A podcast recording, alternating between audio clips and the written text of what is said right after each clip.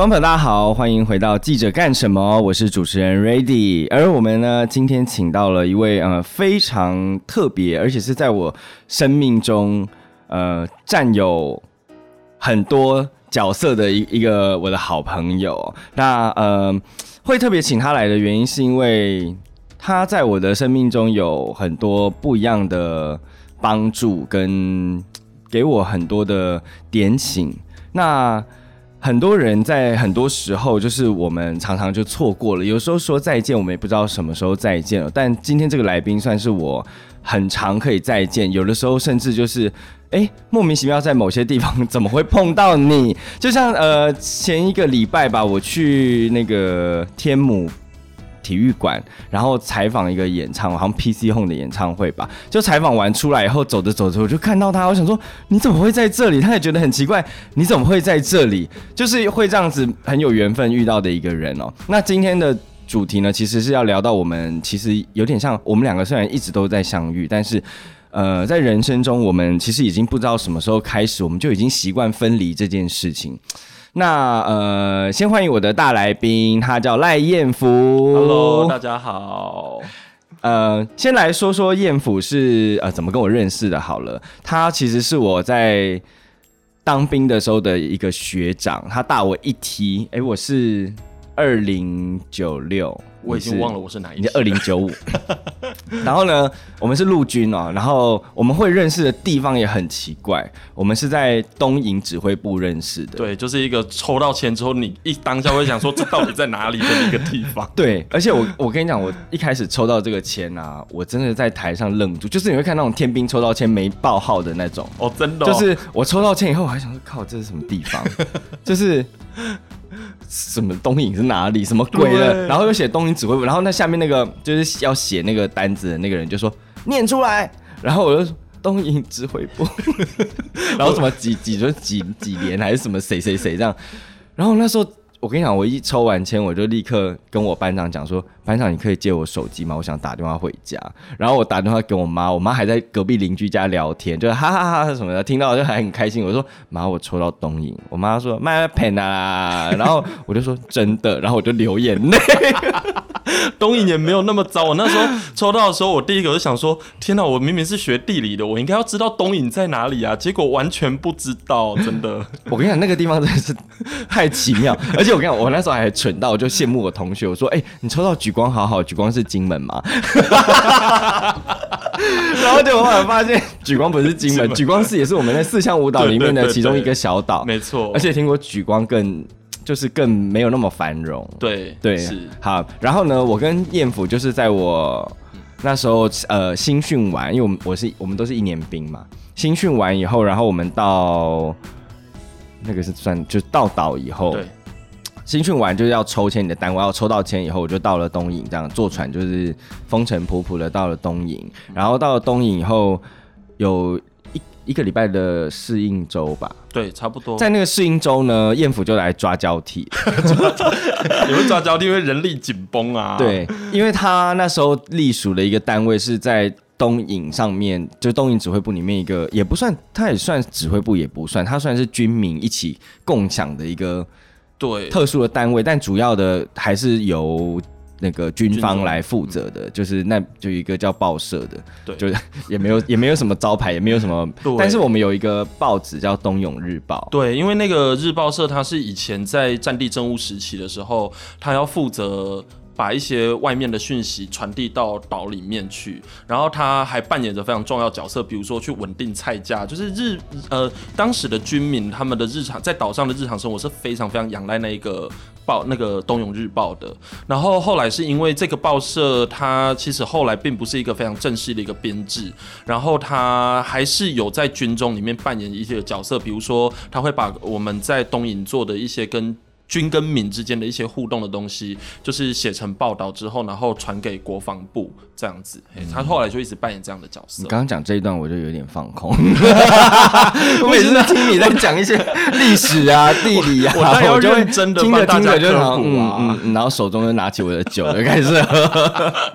要科普一下、对，好，谢谢叶福好详细解说啊。嗯，反正对我对这个地方就是完全不了解嘛。然后呃，那时候就是我们好像有一天早上在集合，然后我就突然好像他就是不知道那边的班长还是什么，就说大家先蹲下，然后就有一个人就这样嘣嘣嘣就走在中间，就很嚣张这样，好像他是王一样，然后就过来就问说呃有没有人什么美术相关的，然后有没有人有什么摄影摄影条传播背景什么摄影相关的什么的，然后因为我是本身就是念本科系大众传播学系，然后我又在电视台有一些工作的经验这样。然后就那时候就想，原本我哎，我原本我不举手哎，为什么？因为我根本不知道你来干嘛啊！我就是来教，你很像是来找那种出公差的哦。那出公差，你就是在军中就是多一事不如少一事，是你没事不要乱举手，也不要乱出头，你就是乖乖在那边就好了。然后后来那时候就是好像想说啊，心里想说，反正就是不要待在部队里面，就是去做一点别的事情也蛮好的，所以我就举手了。然后举手以后就展开我 我与他的一段就是拉扯，比那种比那种什么小三什么感情那种还要虐心。对，因为我因为那个时候就是我一去了以后就一心想要到。报社去，可是因为就是呃那个单位比较特别，所以就也不是说你想去就能去，所以就经过了很多的波折，但最后大概花了一个多月吧。你这个很像那个什么对什么爱莲救母的故事，就不惜下地狱也要把他救出来。当 当时艳福就是秉持的这种精神跟信念呢，就是不惜下地狱也要把我带到报社里，而且他那时候给我蛮多的信心，就是因为其实中间我有一度就是我们连长也不想放人，然后。就是就是主要那个单位也没有办法让我过去，就是变双方在拉扯这样。但是本身就是一个蛮有才华的人，所以是 是，所以呢那时候就还是顺顺利利的进到这报社，然后进到报社以后才真的是一个比较呃糜烂的呃没有，就发挥所学的发挥所学，对对，里面还哦我觉得里面的设备已经算是五星，在军中五星了，对对对，然后呃。那个时候就认识，就是因为这样子认识燕福，然后因为燕福又算是我们报社里面的怎么讲啊？有嗯，他本身就是一个非常有领导能力的人，所以他在报社里面就扮演了一种呃内务总管，就是如果如果说如果说啦，整 个报社是一个人的话，他就是我们的灵魂，让我可能就是他的手或脚。因为我们总共也差不多六七个人，对，就是报社编制非常小，但是每个人都有很多事要做，有的人要做美术，然后有的人要拍照，有的人要写稿，然后有的人。就是没事这样，然后也有的人就是专门在修东西，修那个那个叫什么电话线。对，而且我我是到了报社才发现说，哎，原来电他们常常说去查线去查线，我才知道哦，原来电话线那个断掉是查得出来的。是，没错，就是一个也是很神奇的，很神奇哦。还有播音，对，播音这个也是很有趣的一个行业，就是呃一个工作，播音就是每天早上你起来会有那个的的那个小号那个音乐，跟每一个时间点都有，就是准时有。就是睡觉的时的时间的音乐跟什么时间音乐，那个都是人工播出来。对我还以为是自动的。没有，那个是有一个人，然后到那个时间以后会去播那个录音带，录音带，对，是录音带吧？是录音，是录音，是录音带。因为那个，因为那个机器也是旧的，然后所以他也只能播就是旧式的录音带。可能很多人也不知道录音带长什么样子。好，反正那时候我就是这样认识艳福，然后嗯。在这过程中呢，因为我跟他都属于是文字的工作，对，然后燕府又那时候又一心有一个不知道他发了什么愿，就是带带我们走向灾厄。我记得有一次是我们好像办呃，因为我跟燕府那时候我们在岛上当记者，那我们最主要的任务就是 我们最主要的任务就是要。采访这个岛上的人文跟军事里面发生了什么事情，所以我们那个时候就是呃，主要的报道就是跟军民有关的事情。然后有一次我记得好像我跟燕福在要去场刊采访的过程中，我们走到了那个中山堂啊。那个是你那时候想要认真把报纸做起来的一个对原因吧？对，因为那个时候就有看到他们里面其实有很多的那个旧报纸，就觉得说哇，这好重要的史料。因为我自己本身就是有有这种历史地理的怪癖啊，所以 什么怪癖？就是喜欢旧资料，像尼可罗宾去查古代文字那种感觉。而且那时候因为那因为那个中山堂啊，它不是大家想象中的那种，就军中那种中山堂，就是一个干干净净的礼堂，没事不会有人进去，它是一个废墟。对，就是。它应该是在可能四五十年前就已经荒废，然后里面都是杂草啊，乱七八糟，就跟你一般路边看到那种三合院已经变废墟的那个概念是一样的。然后里面也就是破的破啊，然后垃圾啊、灰尘啊一堆。然可是因为它那个地方算是被废置，嗯，所以它还是属于军中的。然后所以也不会有一般人进去里面。干嘛？但我们那时候就是想说，哎，这个地方很特别，所以我们就进去看了一下里面有什么。然后燕府就翻到了很多古文物，对，然后有以前的报纸啊，什么什么的。然后他那时候就就说，哎，我觉得我们可以重新做这个报纸。对，所以现在大家如果还有看到《东永日报》的一些呃编制或者什么，可能里面还有一些些当时燕府就是创呃算不算创，就是。呃，复兴了这个报纸的一些影子在里面，可能包括成采访的编排啊，或者是模式，或者是应该也有旧刊号吧，就是这些都有建档还是怎么样的，就是都会有。而且其实，在网络上面有，我们那个时候还被迫要做一些，也不是被迫，被交代要做一些呃关于人文当地的一些影片跟。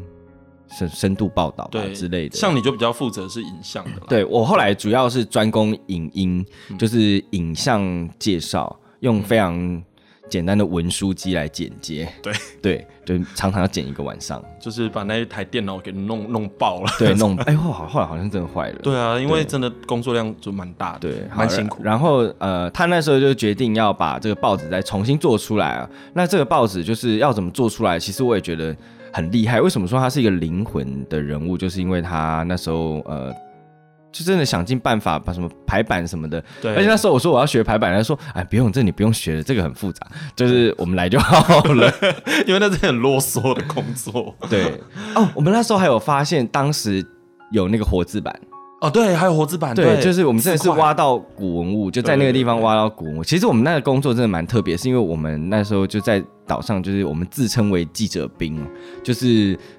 反正就是在岛上的一个记者啊。东影很特别，是他是军民一家嘛。所谓军民一家是就是军跟民是没有，就是像军营一样这样用围墙围起来，所以你可能我们的连队旁边就是民宅，那你可能在操演的时候旁边就会有。那个当地的居民在种菜啊，什么什么之类的，就是军民一家这样，所以那边的军跟民的感情都非常好。然后呃，所以我们那个时候在岛上跑来跑去，就会很容易可以挖掘到一些嗯，别人没办法去做的事情，也可能因为有我们这个记者兵在这个岛上，所以有很多可能。呃，需要被记录的东西，或者是没有被发现，但是它已经被遗忘的事情，也可能会随之而再次有了生命。所以，我们那时候我觉得中山中山堂是一个，嗯，然后而且我们那时候还跑到中山堂，因为它二楼其实有一个放映室，对，就觉得很反正很有趣，就对了，对对。然后我们我们还有就是因为我们两个算是呃算少数整整在岛上可以把整个岛。就走过走过的认认真真走过的，因为它岛其实说大不大，说小不小，但是如果你从头走到尾，可能也要三四个小时，对，而且你可能会就是走到一半你就走不下去，因为它都是山路，就是上坡下坡上坡下坡这样，它就是两个山的岛合在一起这样。可是那个地方真的是我觉得很漂亮，但是一直就是。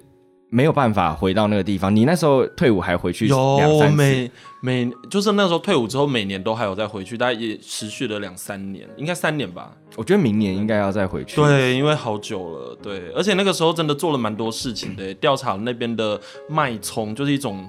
不不是真的葱，但是它是吃起来就是有葱对对对对，我想起来了，有有有那篇文章，而且那篇文章我们后来报社弄完之后，对对对对对，麦葱，对，然后我们后来还把它就是香制，就东影香香他们重编，所以把我们报社做的事情把它给放。对，而且我那时候影音我还去访问当地的老农民，是还还还存在的老农民，就他们当时是在打仗的。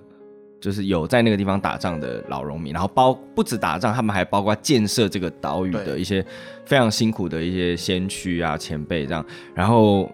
其实我觉得他们真的是蛮辛苦的，是他们就一生奉献给国家，然后他们最后也是就是孤零零的住在岛上。然后有时候我们就会去找他们，他们就会很开心，然后聊这些故事啊，他们就会很很喜悦的来分享他们那个时候，而且他们有一个口音。他就会说，哎，那个东引岛啊，什么什么，就是一个我我分不清楚哪里的口腔调，对，然后反正对，反正就是整个岛是一个嗯蛮可爱的一个存在，在我们两个的生命里面，然后也让我们两个人相遇。虽然最后就是有人就是把我们弄了一团乱以后，然后就 就退伍了。哪有？然后那时候我还想说，既然给我退伍，而且本来就该退伍，我还想到我还想到一件事，那个那个塞捆。那个塞捆，那个塞捆你没有弄到，哎，你有弄到？有啦我应该有碰到我啊错过了那个塞捆，就是嗯因为那时候我们在当兵的时候，我们还叫外送，嗯。然后我们都把外送的垃圾 就放在某一间房间里面，后来那个房间就全部都是垃圾。然后有一天就被高层来，就是他就说：“哎、那个房间里面是什么？” 结果里面全部都是结果里外面的垃全圾。全部都是垃圾，而且是没有分类的垃圾。对，然后那时候因为我刚好返台休假，然后然后然后你传讯你跟我讲说那个塞口被发现了，然后就我回去的时候，哇，那变超干净，，对，那整个整个房间就是焕然一新，然后我就我真的想不到你们受了什么什么苦难跟折磨，就整天都在垃圾堆里面。对，对，因为我们那时候真的花蛮多钱来叫外卖了，我记得我当兵就胖了十公斤。哦，我也差不多哎。对，就是我那时候进去当兵的时候大概五十五吧，就退伍的时候也快六十五。哦，对，就是很夸张，因为我们每天就是早餐可能没有去餐厅吃，我们就会叫那个岛上的早餐，因为他们有一个。有一个模式叫小蜜蜂，就是你打电话跟他讲啊，喂喂喂，谁有啊？我要哪哪一个连队？我就说我要点什么什么什么，然后说报社，他就会说好，什么时候送来这样。我们这样就算了，我们中午吃完饭，我们还会叫我要叫那个汤圆，哦，对，那汤圆芝麻汤圆那个哦，每天呢、然后是下午茶不断啊，然后晚餐也是，就是一直在叫别的东西吃，那不胖才有鬼。真的。虽然我们那时候很年轻，还是还可以胖，表示对真的吃，OK，但是现在对。那时候在二十三岁左右，二三啊，对。对，对对，就是还哎十年呢。对我们十年呢。我，现在想一想，十年真，的好不容易哦。那十年我们还可以这样子，反正呢，那个时候我们就因为这样子，然后有了一个呃很深的缘分，然后我们又哎真的就有很多故事讲不完。那如果大家有兴趣，我们下次再专门为我们在东营发生一些很好笑的事情做一个特辑。但今天还是主要是呃请艳福来的原因，是因为除了他跟我真的非常熟，生命中也是很常出现这个人。那他也曾经就是做过记者这个工作，不过呢，他是在我生命中，我觉得他是一个我永远都搞不清楚他在做什么的一个人。因为我认识他的时候，他说：“哦，我是念台大地理系。”然后我说：“哦，那你毕业论文做什么？你毕业了吧？那时候呃，那个没有那个时快候毕业，哎、那个时候是台大地理系学士毕业，然后要准备念研究所，然后但是我那时候已经把研究所题目决定了，就是已经有一个概念了。啊，对对对，反正他就是一直都觉得，我是说，你这毕业的题目跟地理一点关系都没有。对我那时候想做邓丽君的研究，对，就是重点是，没有，我看更厉害的是，他还是毕业了。对我还是毕业了，但那是因为啊，总之就是反正地理什么都可以研究嘛，吼，那你只有观点就好了，这样子。而且你后来就是毕业以后，嗯嗯，就是我记得你，可是我记得你退伍以后还有继续在嗯嗯研究所念一下吧？对吗？我还我那时候是到研究所念书，然后那时候做的也是跟音乐有关的，我是研究夜店的这样子。哦有没有有没有比较地理一点？对，没有，就是反正他就是他就是去，他还他平常不跑夜店，然后他就还为了这个，然后就去呃各大夜店去访查，然后问那些人啊什么什么的，就是。就我想说，这个是地理跟地理系有关吗？好，好，那不重要。反正他后来呢，真的，我觉得他应该算是我朋友中算前十名赚很多钱的人。哪 有？等下被查死。你现在是你现在的工作有一个名称吗？有我的工作有名称，我是那个拓普国际教育事业，然后我担任的是执行长。是不是听不懂？对不对？没有哪会听不懂啊拓普什么？哎，拓普国际教育事业有白话文吗？没有白话文，这就是白话文。所以这个简单来讲，就是做奥林呃以奥林匹亚为基底的一个教育事业啦，然后辅导同学们去像现在一零八课纲有没有素养教育，然后就带他们去做一些活动啊，探索自我啊，类似像这样。哦你后面两句我觉得是中文，但前面那个哪有前面是前中文面我都觉得不是中文。前面也是好，反正反正我我就是每次我要问他说，那你现在到底在做什么？反正我人家问我说，因为呃，人家问我说那燕府现在在做什么，我都会说哦，他就在帮人家考证照这样。哪有？不是吗？你的工作不是简而言之就是这样，他就是他帮人家考地理的证照，哪有？不然是什么？帮人家打比赛。地理老师也没有在帮人家打比赛，就是就是老师带学生，这样就是老师啦。最简单的就是老师。现在最近老师很多问题，没有，不是我老师，所以你可是你不是算是补习班吗？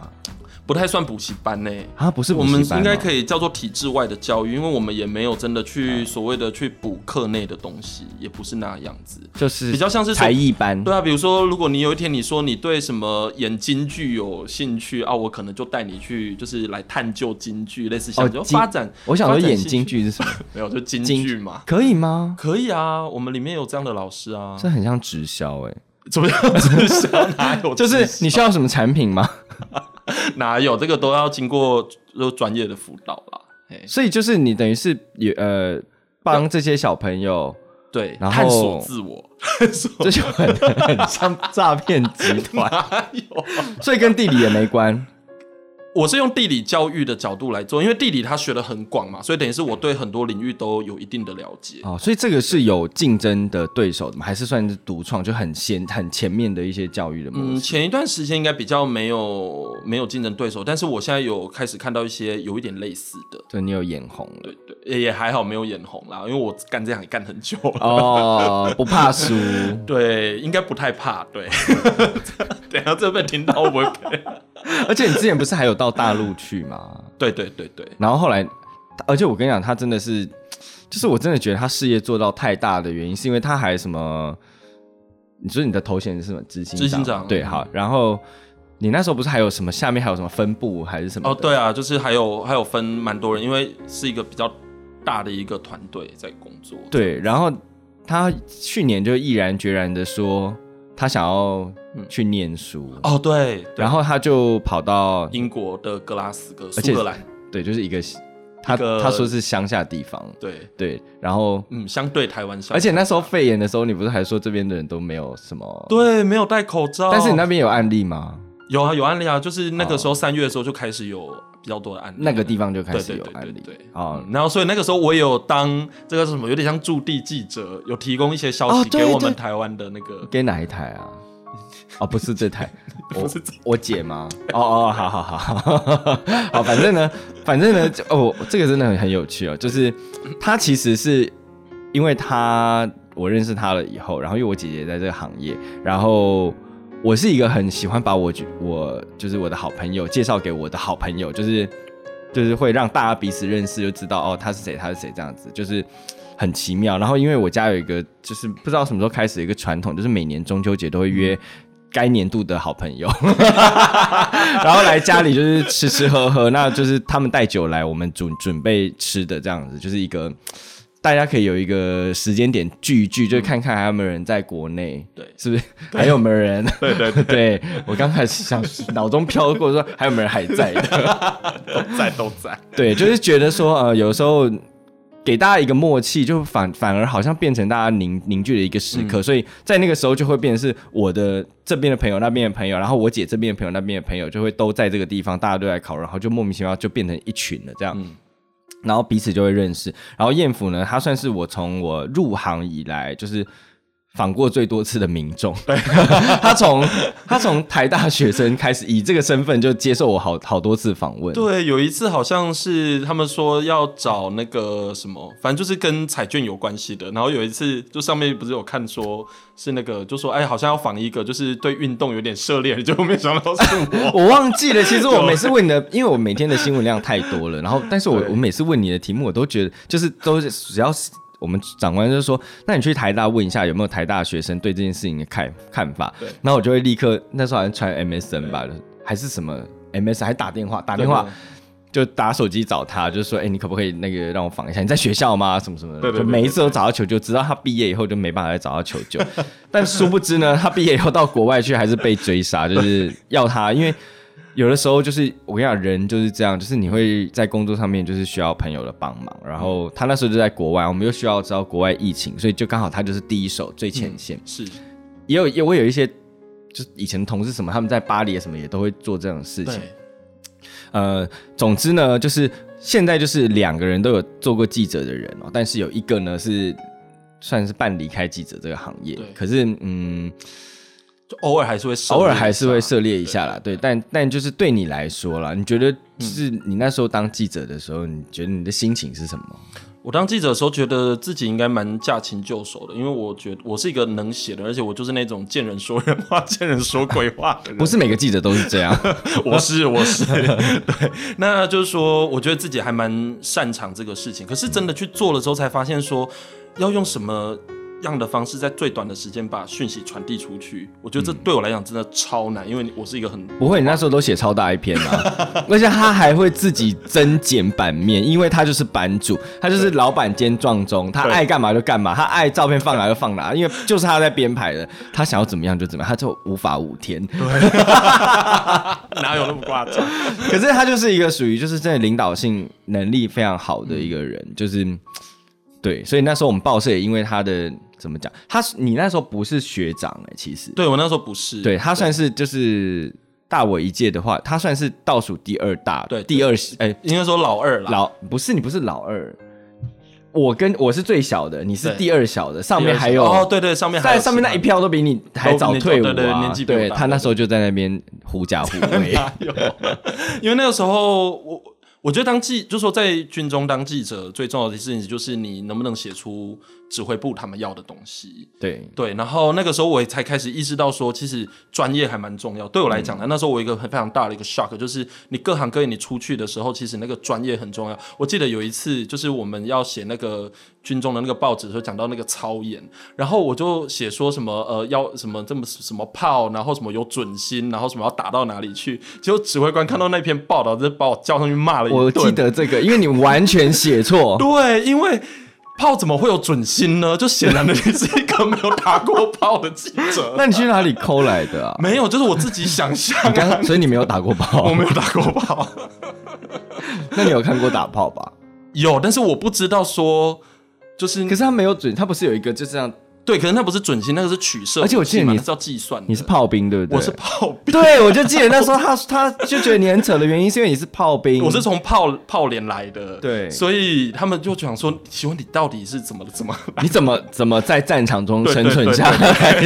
然后我就觉得说你很奇怪，你很奇怪，你根本就没打过十把，我没有打过那个，对。你连枪都没有打过实弹，对不对？是，我还有。哦，我没有。我跟你讲，那一次经历也是非常特别。对，我觉得那次的经历就是让我真的意识到说，哇，记者这个工作其实真的蛮重要，因为你要在短时间内要反应很快，然后你又不能够讲错，那个真的很难。其实我觉得记者跟有的时候像演员一样，就是演员他要去尝试扮演不同的角色，所以他要在生活里面不断的揣摩这个人的生活模式跟他的状态。但是一个演员呢，他可能有呃短的话，你可能有一周到三个月，或者是可能一年的时间，你可以去准备这个这个角色。但是就记者来说的话，我们没有，我们可能是半小时、二十分钟之内就要把这件事情到底是怎么样，然后有没有另外一个说法，有没有受访者，有没有别人怎么看这个东西，要把它全部囊括，然后在最短的时间内把它讲清楚，而且是就像演员，就是演上来就是一分钟就是一分钟的角色，台词就是一分钟，记者就是一分钟，要把所有的事情都浓缩干净的讲清楚，对，我觉得超难。所以你就因此而放弃了。没有没有放弃，那时候就是非常的紧张，就是开始反省，但因为我那时候真的很怕报社被收掉，就因为我不知道炮有炮没有哦准因为其实，在军中就是我们那个报社其实是一个很很特殊的单位。它有点像是文创类型的感觉，就是它在某的人某个人的眼中可能会觉得有价值，但如也有可能会就是觉得啊，它就是没有这个存在的价值，所以它就可能会消失。对，对，但我其实现在报社还在吗？我不知道哎、对，现在不知道还在不在。那如果有在东永日报的学弟的话，欢迎来找我们相认，我们可以办一个那个在台湾的那个报社聚会。其实有一个，这可以讲吗？啊林柏林柏宏对林柏宏也是报社的学弟。对，就我们后下面的。但你有遇到他、哦？我我有看到，我有看过他到他，因为是那个呃，后来我有回到东营，然后我们哦，就是后来回回去去报社的时候哦，因为我那时候是有遇到他，大概我最后要退的那一个月是他刚好进来的时候，然后我在就是连队上的寝室，就是因为那时候我们都被派就是分到那个连队里面嘛。然后我们在我在那个连队里面，就是他也是睡在我上面还是哪里的，就那个时候，对，对，但他那时候还好像还很年轻，就是不是已经已经过很多年前，对，也就快十年了吧，对嗯对，嗯，反正就是有这么一个人。对对对，其实报社有很多名人呢，这个还可以讲。还有？谁啊？我们在上很上面的谁？彭文正，你怎么知道？因为我采访过他，就因为报社的关系。啊，我采访过他。是哦，对对对对，反正就是这个报社就有蛮多就是名人嘛，就是想象不到说哦，因为那个地方很特别，它是一个很特别的单位，它甚至它的办公室也不在连队里面，它是在一个山谷里面的一个三合一个小院地方对对对一个山呃清幽，很像可以修行的一个小三合院，但那个地方又很容易到达，因为它在主要干道的后面，但只要它就是隔了一个小山坡。对，那山坡叫报社山坡，嗯，哦，好好怀念那个山坡，因为是因为那个山坡点外卖的时候对，点外卖就哎说报社送到报社山坡，好，然后其实我想要问的是，嗯，好，你做过记者，那你也也后来也没有决定说啊，那你可以走到这个行业里面嘛？那你觉得，那你对我这个行业，你的感觉是怎么样？或者你有没有什么好奇或疑问的地方？嗯，我其实会比较好奇的事情是说，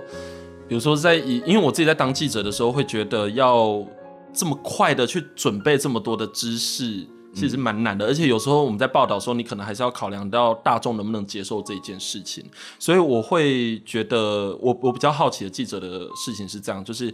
你们是怎么去决定说那那个报道？如果假如那个报道那个议题真的很难报道，比如说像呃，比如说可能是比较属于死亡类的啦，或者是比较尴尬一点的议题的时候，那你们记者在现场会不会觉得这种事情好难处理？因为我光用想都觉得好难哦、其实处理新闻的方法有很多种，当然不同的类型的新闻有不同的处理方法。嗯、先讲你刚刚提到的社会类型的新闻好了，其实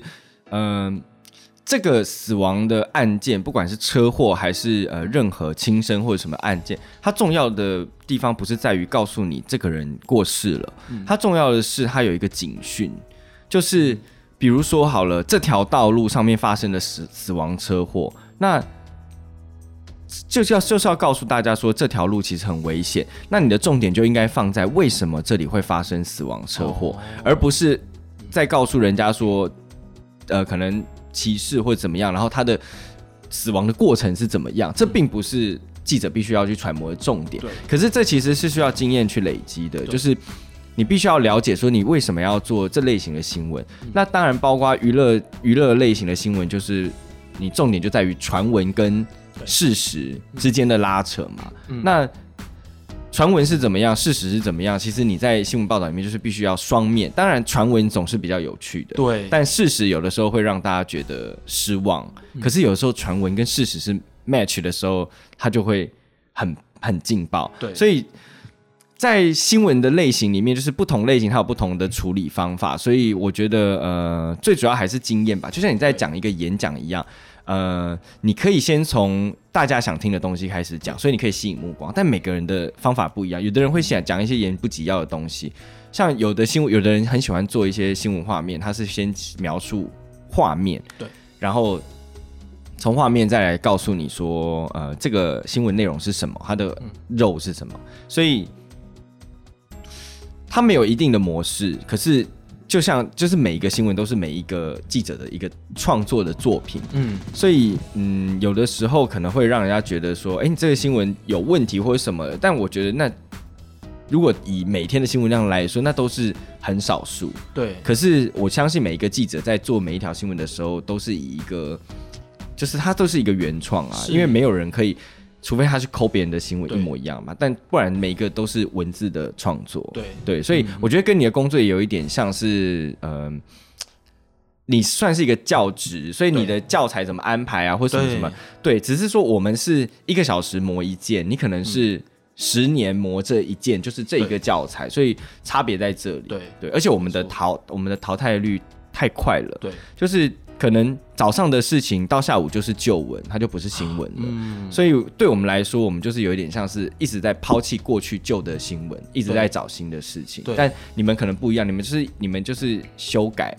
修正而已。嗯哼哼，对哎、那我我还有一个问题想要追问呢、就是说，因为刚才我们讲到说速度很快，然后你又要去在整理这些讯息的时候，你有非常多的要 balance 的东西。那假设我们今天这则新闻出去、发现有错，或者说记者讲错话，或者是怎么样子的，那这个时候该怎么办？立刻更正。哦，立刻更正。像有的时候，呃，如果是电视台的话，记者在在外面 SNG 连线，就是直播出去的话，比方说，呃，我讲说，呃，把受访者，比方说你赖燕福嘛，我讲成赖燕君这样，嗯。嗯，讲错了以后，其实有两个方法，就是呃，比如说我们想说，哦，我们今天受访者呢赖燕君，哦，不好意思，受访者的名字是赖燕福，嗯，就改过来了嘛。那如果我我没有意识到我讲错这个人的名字，主播在收回棚内的时候，主播会说，哦，不好意思，我们刚刚的记者讲错人名，那个人名应该是赖燕福。哦，他其实有一些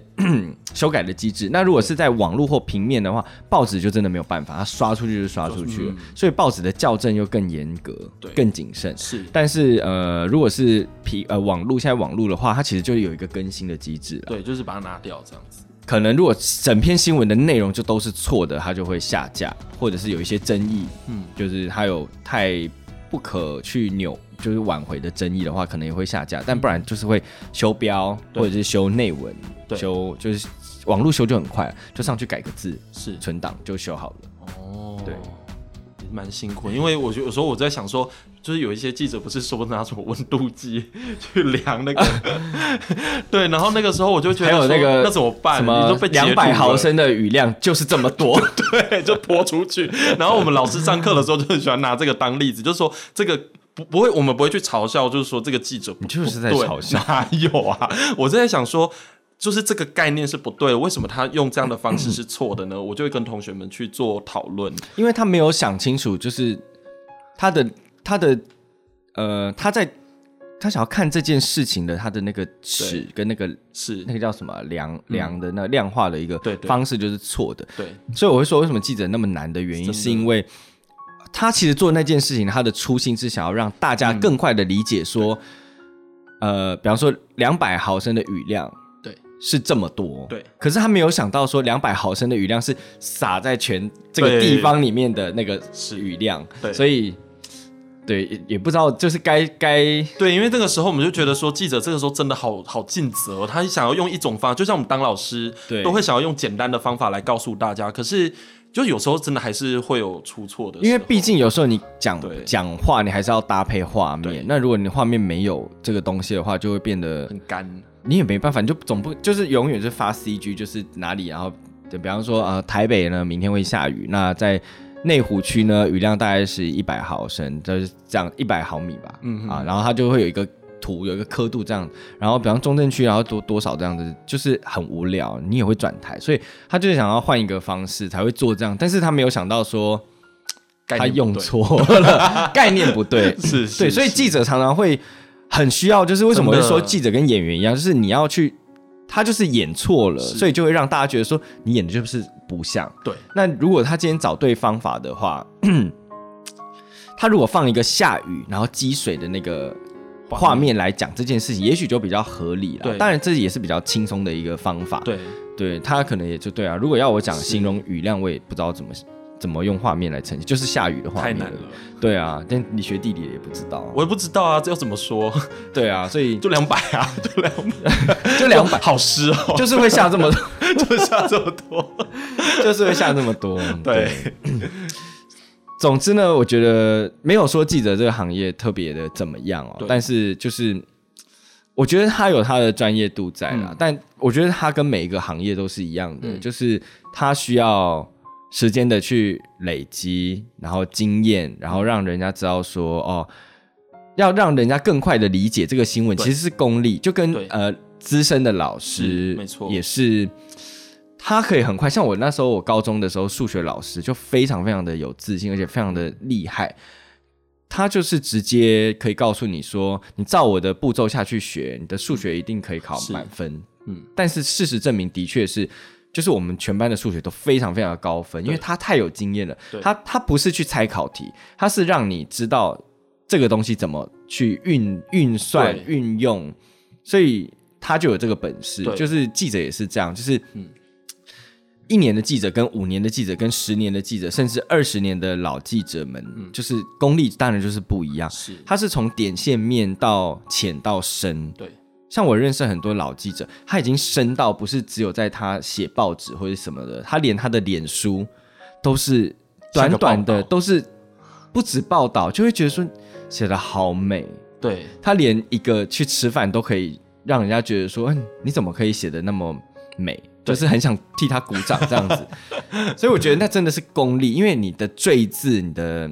赘词很、嗯很多，像我们讲话也会，嗯啊，那个这个那个什么，所以啊，怎么样啊，什么之类的，这种就是赘字，在他们的文章里面都看不到，他就是一针见血的去嗯直接告诉你。但新人记者他可能还赘词赘字就算了，他还会描述一些想说你跟我讲这些干嘛的那种内容。对对，嗯。所以这个行业还是有它的专业在。有，就是脉络化，就是快速的脉络化。我觉得，对，对我觉得这个就是说，我现就是说我后来自己当老师之后，我真的觉得跟记者的经验相比，他们的最大共同性就是我们都需要在很短的时间内让大家赶快掌握到那个讯息，嗯，就是好像把那个场景直接带给我们的受众，这样子所以很难。就是在后后来啦，嗯，就是像记者的状况，就是在很多人的眼里就会觉得说啊，你不念书啊，或者怎么样，然后来当记者。然后，其实我我很好奇，就是你会不会也也有，就是比方说别人问到或者怎么样，就是在讨论记者这件事情的时候，嗯。其实我反而会告诉他们，就是说，呃，你要当一个，你要你要当记者，其实是非常不容易。因为我有很多学生是想要念传播的，嗯然后有一些甚至他想要走那个新闻的专业，就是他们申请，无论是国外或国内的大学都是这种你也教，有啊，当然啊，你大家开发什么？没有，就是带他们，比如说去做野外考察，然后去探查，比如说“一带一路”的新疆，我们是二零一七年有去，然后还有之前去香港反送中那个，我们也有去。就去考察，就去考察，但是是很刚好遇到了。然后我们就现场有写一些东西出来，但偏向研究类的，但就是有点像深度报道的东西。这样子，对。然后那个时候我就告诉他们说，其实你看哦，我们如果真的要现场能够生出那样一篇东西，记者要懂的东西很多哎，对你应该是要读很多很多很多的书，才能够成为一位好记者。而且我们其实就是我们有点像是随随时都会遇到不同的类型，就就是演员就是很好的例子，你随时会接到不同的角色，那你就要开始去了解这个角色，就是他在做什么啊，什么什么的。就是像我以前跑财经啊，跑汽车、跑房产啊，就是我也不是念这个东西，但我就是要立刻去了解这个 case 这个事件它的来龙去脉，也许没有到很深很深，可是至少浅到就是我能够理解，然后我也用更白话的方式讲给大家听。我觉得这是每每个记者很重要的一个工作。对，没错，没错。所以我会觉得，呃，之前的那个采访的经验给我一个比较大的一个就是影响啦，哈，是指说。我其实可以更快速的去掌握到现场的情况，因为我会更能够知道说，哎、原来在面对那个现场那种地理探，有点像探查类的，就调查类的东西的时候，你的那个知识其实会一直不断的在脑中一直不断的出现，你要快速的在一边访查的时候，要一边那些东西都要马上的丢出来。而且我觉得采访很很有趣的是，你可以遇到很多的人。哦，对，像我们那时候在东影的时候，我们就遇到很多很多岛民。对每个岛盲扫，它有点像在玩 RPG 这样，就是你遇到这个人，他会给你一个对话，对。然后每个人的个性跟每个人的风格都不一样，而且你也会在他们的口中听到他们来讲别人的坏话。对。像那时候就是还有那个有在岛上有那种计程车司机啦，还有那个盲嫂，就是我们一个对我们很好的一个妈妈就是她会提供一个很舒服的场地让我们休息。对，让我们可以好好的在那边对作业这样。对，其实今天的主题很重要的是，就是嗯，找燕福来呢，除了聊记者这个工作，还有聊就是有一些有一些人，就是你不知道我什么时候跟他说了再见以后，对就就好像想要再见到他一面有点难哦。其实我嗯，特别设立这个开场的主题，就是因为就是包括东引岛上面的每一个人，还有每一个景跟每一个对，角落，就是那里面有我青春很重要的一个时间点在那那里。包括那里的人，但是就这样子一晃眼也就十年，十年了，真的就是想见，但是却又见不到，就是一直没有办法去。像盲嫂就一直很想再跟他见面，对。还有报社里面的人只有艳福，其他人我基本上就是没有再见到了。哦，我还有哎，不任杰啊，任杰我也没有见到啊。然后那个拍照那个大哥呃，那个叫什么？拍照的大哥，他可能会看这个节目，徐家伟啊，嘉伟，嘉伟。嘉伟啊，然后还有查线的两两位，哦，那个我还真的没有联络了，嘿，对，哎但是有一个什么军？哎，忘了。对，然后还有其实有学美术的那个有一个学弟现在是跟我在就是相关的单位，可是他在中国。多多学弟有没有遇到他冠煌啦？啊，李冠煌对，冠煌他现在是很厉害的那种带外面活动的老师。活动对，就是带带那种呃大型活动，他跟我一样都在那个都都他他是在中国的，所以你的职业是导游还是？就有导游的部分，反正我到现在是也有妈妈桑的部分。我到现在这边也是还是无法理解，就是他常常会说哦带人去哪里哪里哪里呢。对，好，反正反正考察啦反正呢，重点是我我觉得那个那个地方对我来说太美太太美好了就是有的时候就是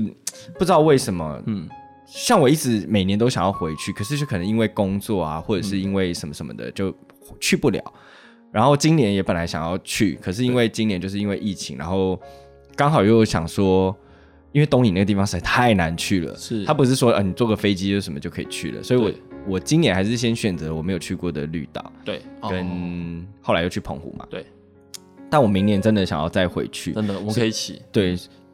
而且而且你你那时候去好多次，你应该行程都可以规划吧？对啊，完全可以啊。对啊，，因为那个地方实在太美，美到就是我以前在那边当兵的时候，直接看海就有海豚在跳、哎，对，很夸张。然后那里还有那里还有那个钞票上面那个花，几几百块的，哦，哦五百还是一千块，对对上面有一个花那个叫什么？东影石石蒜。斛、石斛、石石蒜、石石蒜、石蒜，呐，就是那个花，那个也是我们那时候在当地采访人文的一些很重要一个花。对对对对然后那个地方其实我觉得很很有趣的是，它那里就很很自然，对，就就是是自然跟人文东都有。它没有被太多观光的事情给改变，对。但它又保有原本那个地貌跟对。风土讲它就是对，然后它又是一个小岛。对，而且它上面有 Seven，、啊、还有网咖，有一间网咖呢，阿兵哥都抢破头。对对对你如果哎、现在应该不会有人去那边当兵了吧？嗯现在应该没有。哎，对，那岛上有一间有一间网咖叫九八两，哦，对，九就是八两，每天每每个礼拜六日都要提前先预定，有的是这个礼拜去就直接订下个礼拜，因为那个那个网咖呢，它是有隔间包厢的。